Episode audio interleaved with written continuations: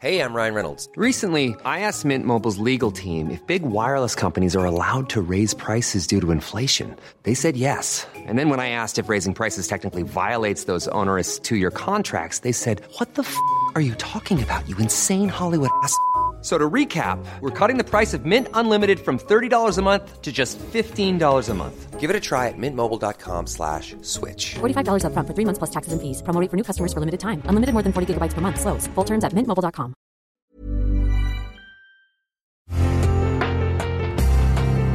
Una imagen vale más que mil palabras y a veces con tan solo escuchar viajamos al mundo infinito de la reflexión. Esta es la imagen del día con Adela Micha.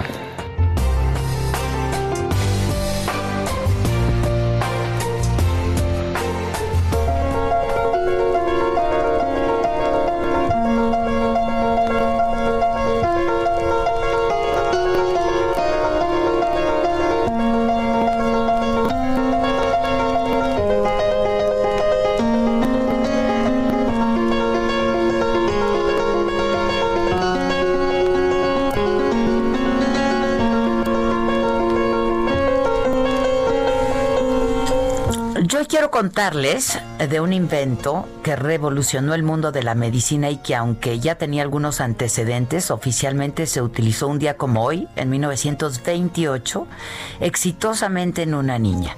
Es el respirador artificial.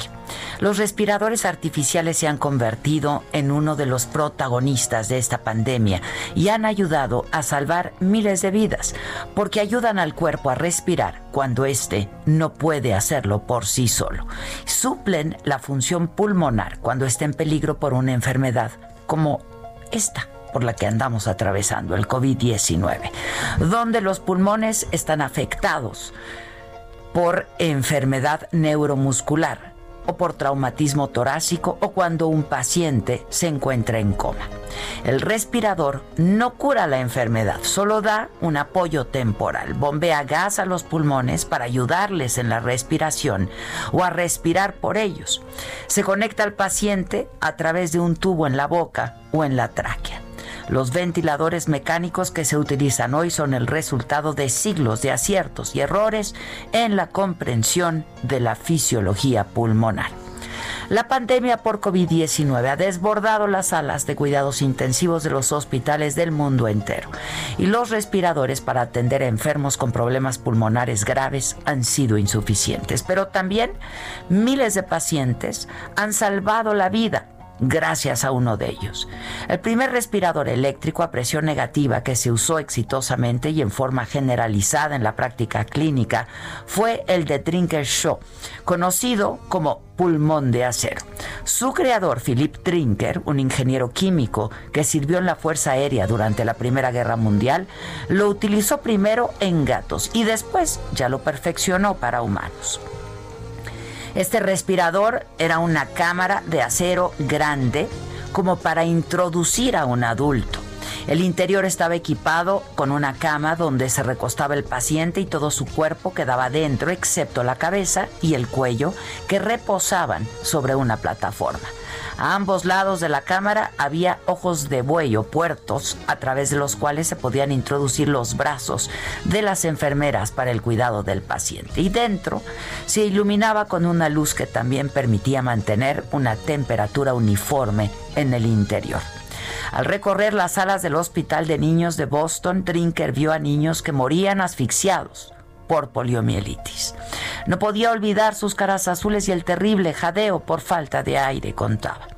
Y aunque el respirador no había sido diseñado para niños con parálisis infantil, como se conocía entonces a la polio, Phil llevó una máquina cerca de una niña para que pudiera verla y se acostumbrara al fuerte ruido del motor, aterrador para cualquier paciente. En horas, la niña agravó. Phil la encontró inconsciente dentro de la cámara que los médicos tenían miedo de accionar.